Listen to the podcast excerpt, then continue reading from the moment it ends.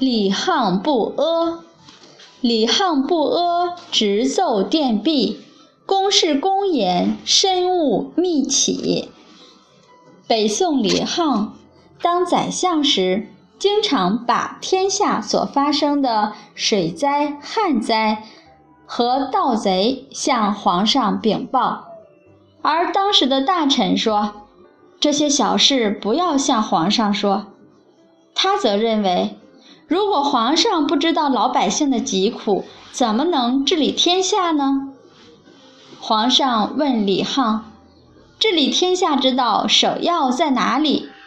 李沆说：“不用福薄先进喜事之人，此最为先。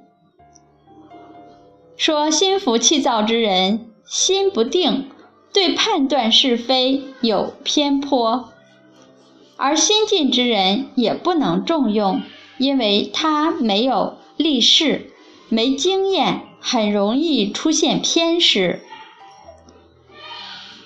好事之人喜欢搞活动的人，他不务实，所以这三种人应该要禁忌使用，要禁用贤达之人，在地方上才有办法教化百姓。宋真宗曾经告诉李沆说：“别人都有秘密信件给朕，唯独你没有，为什么？”李沆说：“我是代罪宰相，表示谦虚。有公事就直接向你禀禀告，何必用秘密信件向你启奏呢？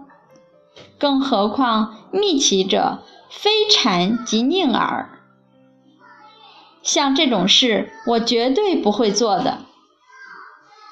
非谗即佞，就是说，密奏的人不是谗言告状，就是不好的言语。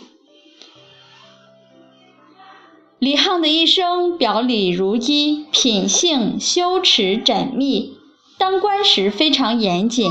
而且不好权力，不求名声，尊重朝纲，识大体，高瞻远瞩，别人没有办法干涉他、左右他。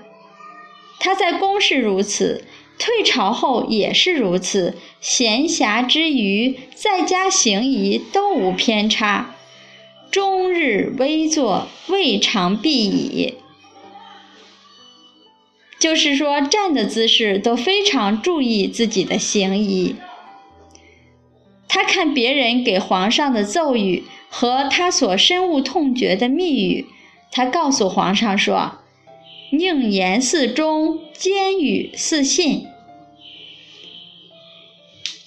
宁言似忠，奸语似信，就是说，伪装的言语、阿谀的言语，听起来好像也是忠心耿耿。尖巧之语听起来也好像很值得相信。